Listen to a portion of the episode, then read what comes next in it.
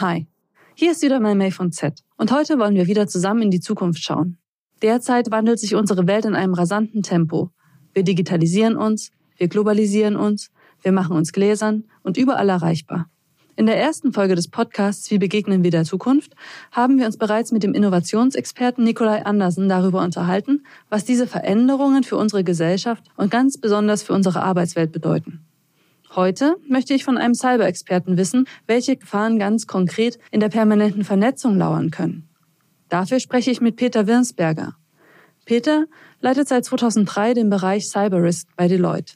Er arbeitet mit guten Hackern und er macht bösen Hackern das Leben schwer. Hallo Peter. Hallo May. Ich stelle mir Hacker ja immer als Einzelgänger vor, ne? Also ich denke immer, die sitzen allein zu Hause, die haben so einen schwarzen Hoodie an, sitzen dann vor ihrem flimmernden Bildschirm, am besten wohnen die noch bei Mutti ist das so? Nee, du schaust zu viel Kinofilme, äh, die mit den Klischees arbeiten. Kann sein. Äh, ja, äh, und wenn, dann war es wahrscheinlich unterhaltsam. In der Tat sind Hacker wahrscheinlich gut ausgebildete Informatiker, genauso wie Mitarbeiter von uns, sind Menschen, die halt dann auf dem falschen Weg sind, die sich entschlossen haben, in sehr wahrscheinlich auch guten, modernen Büros und Infrastrukturen mit guter Ausstattung das Falsche zu tun. Diese ganze Cybercrime-Thematik macht mehr Umsatz als der weltweite Drogenhandel. Und das ist kein Kindergeburtstag mehr. Das ist schon ein hartes Geschäft mit mafiösen Strukturen im Hintergrund. Und ja, muss man sich schon sehr genau überlegen, ob man auf der Seite sein wollte. Ich würde es auf jeden Fall nicht. Also so, äh, so schön dieses Hackertum in den Filmen dargestellt werden mag, so böse ist es, glaube ich, auch. Und am Ende ist ja ein Hacker nichts anderes wie ein Gauner, ein Dieb, ein Bankräuber, einzig mit dem Vorteil, dass er wahrscheinlich nicht gefunden wird und festgenommen werden kann, weil sie halt irgendwo im virtuellen Raum sind. Welche Methoden wenden Cyberkriminelle denn an? Also da gibt es verschiedene Strategien. Die einfachste Strategie, mit der alle Hacker immer beginnen, ist wahrscheinlich Phishing. Phishing kennen wir alle. Du kriegst eine E-Mail mit komischem Inhalt. Du klickst irgendwo drauf und schon ist es passiert. Phishing ist recht einfach und effektiv. Und wenn man sich so vorstellt, wenn man Spam-Mails bekommt beispielsweise, da muss nur eine von einer Milliarde durchgehen und schon hat man ein ganzes Unternehmen unter seiner Kontrolle als Angreifer. Phishing geht ja dann auch noch weiter, dass es viel spezifischer ist und so werden auch Unternehmen ganz gezielt angegriffen, damit Benutzer meinen, es wäre was Richtiges und sich dann eben irgendwie kompromittieren lassen und dann werden die Systeme gehackt. Was dann meistens im zweiten Schritt erfolgt oder auch sehr häufig dazugehört, sind diese sogenannten Ransomware-Attacken. Also Ransomware ist ja, hat ja mit äh, Erpressung zu tun. Da werden Verschlüsselungstrojaner überspielt. Also du klickst auf quasi auf die Phishing-E-Mail, auf irgendeinen Link, dann kommt irgendein Verschlüsselungstrojaner und der verschlüsselt dann deine Festplatte. Dann kriegst du einen schönen Bildschirm, der sagt, gib mir so und so viel Bitcoins, dann kriegst du wieder deinen Schlüssel zurück. Und das machen Hacker ja teilweise auf große Unternehmen äh, bezogen. Da gab es ja große Fälle in den letzten Monaten hier auch in Deutschland und aber auch schon auf Einzelbenutzer. Mhm, das kann äh, mir also auch passieren. Kann dir passieren. Also du wird dir dann eine Mail geschrieben, da steht drin, wir haben dich beim Porno gucken beobachtet, haben Filme gemacht und wissen genau, wo du gesurft bist und bitte überweise so und so viele Bitcoins auf das Konto. Sollte man nicht tun, da gab es auch einen schönen Artikel, sogar in der Zeit, wo dann drin stand, wie man sich verhalten soll. Also auf jeden Fall, das ist die zweite Attack-Reihe und die ist sehr professionell geworden, dass es viele Unternehmen inzwischen auch trifft.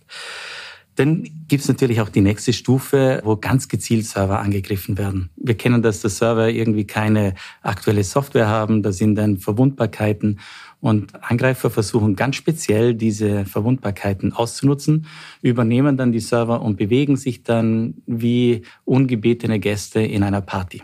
Keiner kennt sie, keiner weiß, wer sie sind, sie verhalten sich unauffällig und versuchen dann Daten zu finden. Und dann machen sie einen Datenklau, saugen dann im großen Stil Daten ab, entweder Massendaten, wenn es um Kunden geht, oder geheime Daten, wenn es um Erfindungen geht. Ja, und das ist dann schon der Weg zur hochspezialisierten Spionage, von der man dann auch in den Zeitungen liest oder auch in irgendwelchen Räuberpistolenfilmen, die du wahrscheinlich anschaust, wo du dann diese Hacker mit Hoodies siehst. Bei Deloitte versuchen du und dein Team ja gerade solche Cyberattacken auf die Netzwerke eurer Kunden zu verhindern. Wie geht ihr da vor? Also im Grunde gibt es drei Bereiche, in denen wir arbeiten. Der erste Bereich ist diese Grundsicherung. Ich nenne es auch Housekeeping. Also wenn du ein Netzwerk als Unternehmen betreibst, dann hast du ein paar Grundaufgaben, die du erfüllen sollst, dass Software aktuell ist, dass die Architektur, die du aufgebaut hast, deinem Geschäftszweck dient. Und da gehen wir halt zu Unternehmen hin, untersuchen das gemeinsam, ob der Geschäftszweck und die Sicherheitsarchitektur zusammenpassen. Ein Beispiel wäre, wenn ich jetzt sage so Housekeeping, jede Bank hat jede Menge Server im Einsatz und es ist normal, dass diese Server auf dem aktuellen Softwarestand sein sollten. Sonst ist es ja auch für Angreifer recht einfach, alte Verwundbarkeiten auszunutzen. Das ist der erste Teil und der ist nicht einfach, wenn man ein großes Unternehmen hat mit mehreren tausend Servern. Wie organisiert man sowas weltweit? Wann darf man denn einen Server runterfahren und wieder rauffahren? Wann ist gerade Hauptgeschäft und so weiter und so fort? So, das ist ein erster Teil, der in seiner Perfektion kompliziert ist. Der zweite Teil ist dann natürlich, wie werde ich wirklich gut Cyber? Also stell dir vor, ein Unternehmen möchte digitalisieren, dann kannst du nicht einfach nur den einen Server von A nach B stellen und sagen, jetzt sind wir digital, sondern musst dir überlegen, was passiert denn im Hintergrund damit? Und da machen wir dann eine Analyse, welche Schwachstellen sind auf den Systemen, was kann das Unternehmen überhaupt? Also es hat ja was mit Menschen zu tun, die an diesen Systemen arbeiten. Was können die Leute? Und dann entwickeln wir eine, einen Fahrplan, eine Roadmap und besprechen damit den Unternehmen, wie man diese Capabilities, wie nennen wir sie, die Kompetenzen bei den Menschen, aber in der Technologie aufbauen, damit sie dann entsprechend der Geschäfte, entsprechenden Anforderungen auch von außen richtig aufgestellt sind. Und zu guter Letzt, ja, also wie bei den alten Pfadfindern, be prepared. Also es wird passieren. Also wir gehen davon aus, dass jedes Unternehmen angegriffen wird und da musst du vorbereitet sein. Erst dann die Feuerwehrnummer zu lernen, wenn es brennt, ist einfach äh, echt schlechte Idee. So, und da haben wir auch Prozesse und Ideen, wie wir mit unseren Kunden damit umgehen, mit Wargaming, mit Simulationen, dass sie dann vorbereitet sind. Mhm. Wenn du von wir sprichst, dann meinst du dich und deine Gruppe von Hackern, oder? Ja, es ist eine Gruppe, die geht über Hacker hinaus. Wir haben eine Gruppe von sehr gut ausgebildeten Technikern, die können hacken wie Hacker. Wir haben aber auch Mitarbeiter, die können Konzepte und Architekturen machen. Oder was für uns ganz wichtig ist, auch das, was wir in der Security versuchen zu machen, in übersetzbare Sprache für Management zu bringen. Also es ist ja nicht immer nur einfach zu sagen, meine Firewall kann nicht ABC. Da sagt jemand aus dem Management, das ist toll, aber was bedeutet das denn? Und diese Übersetzungsleistung, die brauchen wir auch. Wir haben also ein ganz buntes Team von Menschen mit verschiedenen Ausbildungen. Da sind Kriminologen genauso drin wie Physiker oder auch Betriebswirte. Ich selber bin ja auch nur unter Anführungszeichen Betriebswirt. Wir haben aber Informatiker und Kryptologen. Von daher ist diese Mischung aus Menschen ganz wichtig für uns. Die Hacker, die, man kann natürlich Security studieren an der Uni und kann auch diese Tools lernen, aber die Frage ist eher, wie ist das Mindset, damit ich einem Hacker, einem bösen Hacker hinterhergehen kann? Und da versuchen wir, die Leute auszubilden und dieses Denken mit zu transportieren. Mhm. Wie gehen denn deine, ich sage jetzt weiter mal Hacker, ne? Wie gehen ja, denn deine so. Hacker vor, wenn sie auf der Suche nach Sicherheitslücken beim Kunden sind? Als allererstes braucht man einen Auftrag. Wir machen ja nichts, was illegal ist oder nichts auf Verdacht. Wir haben da immer ganz enge Vereinbarungen mit unseren Kunden Einmal rechtlich natürlich, dass wir auf bestimmte Systeme äh, rauf dürfen, aber auch im operativen, in der Abstimmung. Wichtig ist ja in der Abstimmung, dass wir das tun, was wir tun sollen. Also es wäre ungünstig, wenn wir ein System testen, das gerade in der Produktion ist und dann gehen plötzlich keine Banküberweisungen mehr oder es werden keine Autos mehr produziert da hätten wir wirklich alle miteinander ein großes Problem. Das wollen wir nicht. Daher haben wir mal diese organisatorische und rechtliche Sache. Wenn das alles durch ist, fangen wir richtig technisch an, machen so Informationssammlung. Da geht es darum, herauszufinden, in welchem Umfeld sitzen denn die Server? Bei welchem Provider sitzen die? Was können wir herausfinden über die Systeme? Welche Betriebssysteme laufen dort? Läuft dort Unix oder Linux oder Microsoft oder was auch immer? Also jede Herstellerart und würden versuchen herauszufinden, ob wir darüber Verwundbarkeiten kennen. Also wenn ein System eben nicht, wie vorher gesagt, aktuell gehalten ist, dann wissen wir, da gibt es eine Verwundbarkeit. Wir mal testen, ob das auszunutzen ist. Wenn wir dann was gefunden haben, also die Idee haben, dass aus zwei, drei Komponenten ein Angriffsvektor entstehen kann, also verwundbare Software, schlechtes Passwort, der nächste Schritt, dann können wir versuchen, mit einem Angriffsvektor einen Angriff zu simulieren. Wenn wir denn den Angriff simuliert haben, dann sammeln wir Beweise, dokumentieren das. Das heißt, das ist die mühsame Arbeit teilweise, müssen auch Berichte geschrieben werden und auch Nachweise, ob das immer wieder funktionieren würde oder nur ein zufälliger Effekt war. Wenn wir das alles gemacht haben, besprechen wir das mit den Kunden, zeigen mal die Analyse nochmal, führen das einfach beispielshaft nochmal durch, haben Präsentationen und Workshops, um die Verbesserung zu besprechen. Und im Idealfall helfen wir dann auch noch bei der Verbesserung der Probleme. Wann merkt ein System denn eigentlich, dass sich gerade jemand an ihm zu schaffen macht?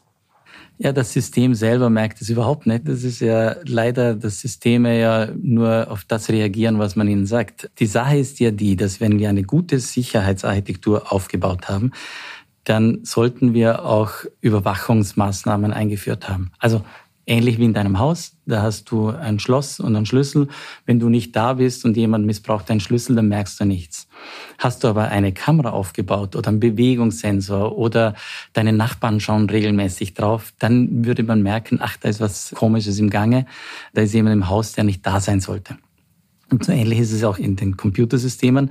Die Systeme machen ihre Arbeit und es muss eine andere Ebene geben, die eben beobachtet, ob Anomalien auftreten. Leider ist es aber so, dass sehr wenige Unternehmen genügend von diesen Überwachungsmaßnahmen eingeführt haben.